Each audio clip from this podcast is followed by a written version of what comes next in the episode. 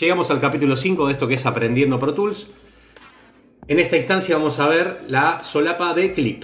En la solapa de clip, si nosotros tenemos una región seleccionada, cualquiera, vamos a nuestra solapa de clip, de clip y automáticamente me da la opción de Edit, Lock and Lock. ¿Qué significa esto? Si nosotros le damos Control L para el shortcut de esta acción, automáticamente me aparece un logo o un signo de un candado en la parte izquierda inferior en el vértice de nuestra región. Cuando querramos mover esta región, a la cual nosotros le dimos bloquear, porque tiene el signo de candado, cuando la quiera mover, Pro Tools me va a poner un cuadro de diálogo que dice, este comando puede afectar a una o más, a uno o más, perdón, clips bloqueados. ¿Quiere hacerlo o no? Yo le doy que sí. Perfecto. ¿Qué significa esto? Porque por ahí nosotros decimos, ¿para qué voy a bloquear algo si después lo voy a mover? Bueno, pero esto podría haber sido un error. Yo quizás muevo sin querer una región y no me doy cuenta. Si no, si no lo tengo bloqueado no me voy a dar cuenta. Supongamos que es un bombo, supongamos que es un bajo, supongamos que es una voz, o supongamos que es eh, una música en una película que estamos haciéndole eh, todo lo que es la instrumentación aparte, ¿no? Entonces, si yo muevo una región y no me doy cuenta, voy a empezar a laburar todo fuera de tempo o fuera de sincro. Entonces, si yo lo tengo bloqueado y sin querer, como suele pasar, muevo una región, Pro Tools me dice, cuidado, vos esta región me dijiste que la bloqueé. Ahora, ¿querés moverla? No, perfecto. ¿Querés moverla? La otra opción, sí, quiero moverla. Entonces, yo la dejo bloqueada porque fue un error. Ahora, si yo ya no voy a trabajar más y quiero desbloquear todo por una cuestión de que quiero moverlo todo en bloque para un lado, agarro y lo desbloqueo. Pero obviamente la opción de bloqueo está buena porque es una seguridad para un error. ¿Cuál es la opción que tiene aparte? Si yo quiero editar, por ejemplo, sombreo una parte de, este clip que estoy trabajando y quiero editarlo, me vuelve a aparecer el mismo cuadro de diálogo. Me dice, este comando puede afectar a uno o más clips que están bloqueados. ¿Quiere hacerlo o no? Vamos al mismo ejemplo. Ya editar algo que está bloqueado sería mucha mala suerte, pasar justo por ahí sin querer eh, editar. Borrar todo es una cosa, editar una parte ya sería más minucioso. Bien, con control L desactivamos esto. Bien, ahora vamos a la segunda opción que es Time Lock. Cuando yo pongo Time Lock, con el shortcut Alt Start L, para los que tienen PC es Alt, el logo de Windows y L, la diferencia con el anterior que era de Edit es que el candadito no tiene relleno en la parte de adentro del candado, en la parte cuadradita. Esto me está hablando de que quizás tiene diferentes predeterminaciones de eh, trabajo este tipo de bloqueo. Vamos a ver la primera. Si yo quiero editar, me deja. Perfecto. Si yo quiero mover en el mismo canal, esta región, si la quiero mover en el mismo canal, no me deja. Pero directamente no me deja moverla, a diferencia del anterior de Edit, Lock o Unlock. Esta no me deja moverla. No es como el anterior que me dejaba moverla y me salía el cuadro de diálogo y me daba la pauta de que che, mirá, esto está bloqueado, lo querés mover, lo estás por mover, lo moviste, ¿lo querés hacer? ¿Querés continuar con la acción? Sí o no. Acá directamente no. Pero si yo quiero moverlo a otro canal, me deja. Lo que interpreta es que en, el mismo, en ese canal no me va a dejar moverlo. Por ejemplo, es un bombo o es una línea de bajo y está en sincro, está cuantizada, está perfectita. Perfecto, yo no quiero moverla. Quiero que esté, pero si la quiero llevar a otro canal, pero tú me dices, llévate al otro canal. Pero en este canal vos me dijiste que la deje ahí. Está bloqueada. No la vamos a poder mover a menos que vos deshabilites el short. Después tenemos la opción de Send to Back, que significa cuando tenemos dos regiones y superponemos una con la otra, automáticamente lo que hace es la que tenemos seleccionada de las dos, la, por ejemplo, yo tengo la región A y la región B. Superpongo la B sobre la A. Si yo le pongo mandar al fondo, me va a poner la A al frente, o sea, la B atrás. Y la inversa sería traer al frente. Me va a dejar la que tengo seleccionada al frente y automáticamente la otra va a quedar atrás.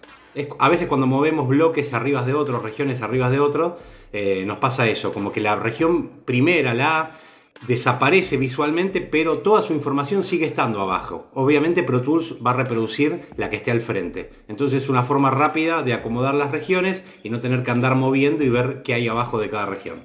Después tenemos la opción de rating. Esta opción está muy buena, por ejemplo, cuando hacemos tomas. Recordemos cuando hablamos del playlist, que era diferentes tomas en un mismo canal. Acá lo que hacemos es, por ejemplo, si tenemos un locutor que grabó todo un speech y tiene que decir el nombre de una marca, no sé, de autos, Ford. Ford Argentina, por ejemplo. Entonces, la va a decir muchas veces y yo le digo al locutor, grabámela varias veces. Varias veces, varias veces, varias veces. Y yo, yo después lo que voy a hacer es, cuando vaya a decir la edición final y colocar esta marca donde él me la dijo en el lugar donde vaya en nuestra, en nuestro, en nuestra promo, en nuestra edición que estamos haciendo, Automáticamente esta opción de rating me da la opción de que en el clip, en nuestra región, aparezca el ranking. O sea, del 1 al 5, cuán importante es esa toma. Entonces es más fácil porque yo en vez de borrar todo, hago la escucha, hago la escucha, hago la escucha y quizás lo tiene que escuchar otra persona conmigo que no está en ese momento. Entonces yo para no borrar todo y quizás borrar alguna opción que le gusta a la otra persona que lo va a escuchar, que está trabajando conmigo, yo puedo ponerle un ranking. Entonces la persona cuando venga a trabajar al estudio va a decir, bueno, me hice un ranking del 1 al 5. Yo ya sé que las que son la 5, la 4, la 3 quizás no vayan. Me fijo en la 1 y 2, supongamos, ¿no? Después tenemos la opción de grupo con el shortcut control al G eh, para agrupar eh, varias regiones. Después tenemos la opción de desagrupar, obviamente en la contraria. Después tenemos la opción de desagrupar todo. ¿Qué significa? Yo puedo tener en mi sesión en diferentes lugares varios grupos de archivos, ¿no? Varios grupos de regiones que están agrupadas. Entonces, yo quiero desagrupar todas esas regiones de un solo clic. ¿Qué tengo que ir? ¿En toda mi sesión uno por uno esos grupos desagrupando? No le digo desagrupar todo y automáticamente todos los grupos que yo tenga distribuidos por mi sesión van a desagruparse. Y después tenemos la opción contraria, reagrupar, volver a reagrupar todo eso. Después tenemos loop y unloop. Eh, loopear es crear un bucle de reproducción, una repetición continua sin que tengamos que darle a nuestra barra espaciadora o a nuestro main counter, en nuestro control remoto del programa, el play y stop. Podemos dejar, queremos escuchar una parte de una grabación y queremos escucharla varias veces y quizás nos vamos a caminar por el estudio y queremos dejarlo, dejarlo, dejarlo, sin tener que venir a darle play desde el principio hasta el final que seleccionamos con, nuestro, con nuestra eh, selección de región. Entonces, esto es un bucle, se le dice, porque repite, repite, repite. Y abajo está la opción de desactivar el loop. Hay un par de opciones que las vamos a dejar más adelante porque las tenemos que ver en relación a, muchas cosas. Al que viene escuchando hasta acá, quizás si lo está viendo a la par, escuchando el podcast, a la par de ver el menú, va a ver que muchas las dejamos pasar. Bueno, la mayoría de estas tienen mucha relación con lo que es eh, las propiedades de cambio de tiempo y cambio de duración de los clips, eh, que se llama Elastic Audio. Por eso cuando lo veamos más detallado, ahí vamos a volver una por una de estas solapas y vamos a hacer mención a cada capítulo, así pueden volver y pueden escucharlo, eh, porque muchas de las cosas que sí nombramos tienen que ver, pero no están directamente relacionadas. Bien, tenemos la opción de rename, de renombrar una región. Recordemos que si nosotros tenemos un canal que se llama Track 1 y hacemos todas nuestras grabaciones o ediciones de ese canal, Pro Tools automáticamente a cada región le va a dar el nombre de track 1, 01, 02, 03, 04. Todas las tomas correlativamente Pro Tools automáticamente nos las va a mostrar para que nosotros tengamos un orden y sepamos qué se grabó primero, qué después y etcétera. Después tenemos la opción de mover, remover el punto de sincronización. ¿Qué es esto? Con el shortcut Control y la coma que está a la derecha de nuestra letra M de Martín en nuestro teclado, control y coma, automáticamente donde tenemos puesto nuestro selector de Pro Tools, nos va a poner en la parte inferior de la región una flechita verde. ¿Esto qué significa? Esa línea que marca la flechita verde es un punto de sincronización. Ejemplo rápido. Grabamos un videoclip, tenemos 7 cámaras.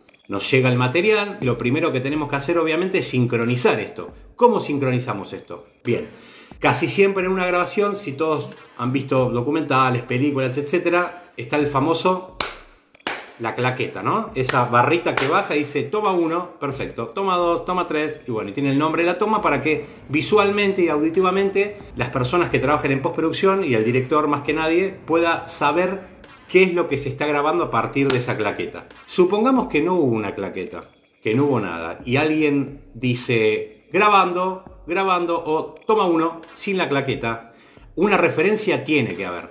Supongamos que no hay referencia tampoco, entonces vamos a ir más allá. El videoclip arranca con una persona diciendo algo o arranca con un movimiento de boca de alguien, eso sería más visual, o arranca con un golpe musical de una refe que está entrando eh, en esa grabación. Bien, nosotros vamos a ir al punto de inicio, al primer, al primer impulso eléctrico que tenemos en nuestro canal de audio y le vamos a poner ese punto de sincronización. Ya al poner ese punto nos va a aparecer la flechita verde en la parte inferior de esta región y obviamente para arriba lo que nos está diciendo que ese es el punto de sincronización. En todos nuestros canales cuando lo pongamos este shortcut de control, coma, automáticamente vamos a saber que ese es el lugar donde arranca el minuto cero de todos nuestros videos, de todas nuestras regiones de audio, eh, a su vez, ¿no? Obviamente. Yo puedo mover ese canal por toda mi línea de tiempo en, en mi programa y ese punto, ese, esa flechita verde siempre va a estar ahí. Bueno, volviendo al menú después de la explicación, en nuestro menú que estamos viendo acá en el capítulo 5 de Aprendiendo Pro Tools, nuestra solapa de clip, habíamos llegado a la parte que decía remover el punto de sincronización. Con control más, coma, podemos, es, acá sí es control, el signo más y coma, lo sacamos. Después tenemos abajo la opción de cuantizar a grilla, tenemos una región seleccionada y queremos que esta región automáticamente se desplace y se ponga al inicio de la unidad de medida que tenemos seleccionada en el contador principal. Recordemos, el contador principal es donde seleccionamos el reloj,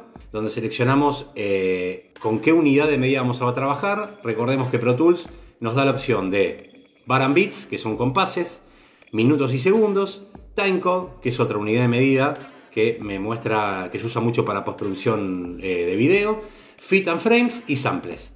Entonces, si nosotros tenemos puestos en compases y yo selecciono una región, automáticamente Pro Tools me va a mover eh, esa región al primer eh, punto de inicio de un compás.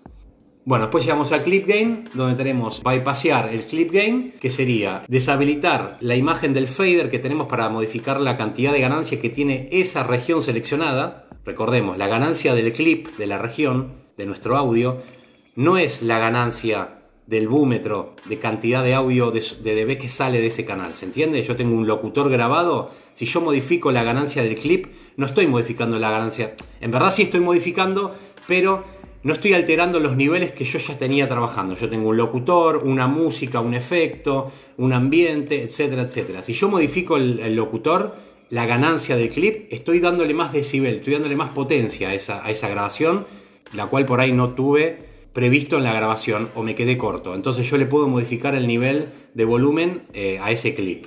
Bien, y después tengo la opción de renderizar el clip gain, que sería hacer un, mix de, la cantidad de, decibel, de decibeles que tiene en audio ese clip. Y después nos quedan las últimas cuatro, que son opciones que las vamos a ver más adelante, porque quizás verlas ahora sería mucha info y quizás no se va a entender. Y está bueno que lo veamos en base a, ejercicios o, acciones que hagamos de edición, de diferentes ediciones que me permite Pro Tools para poder entenderlas a fondo. Este fue el capítulo 5 de Aprendiendo Pro Tools. Los invito a que puedan ver los anteriores, a los que hayan arrancado con este. Recordemos que en el capítulo 1 vimos la solapa de File, en el capítulo 2 vimos la solapa de Edit, en el capítulo 3 vimos la solapa de View y en el capítulo 4 la solapa de Track. Está bueno ir para atrás para, para poder eh, venir un poquito más empapado de todo lo que venimos hablando, ya que obviamente cada solapa se relaciona una con la otra. Así que bueno, nos vemos en el capítulo siguiente.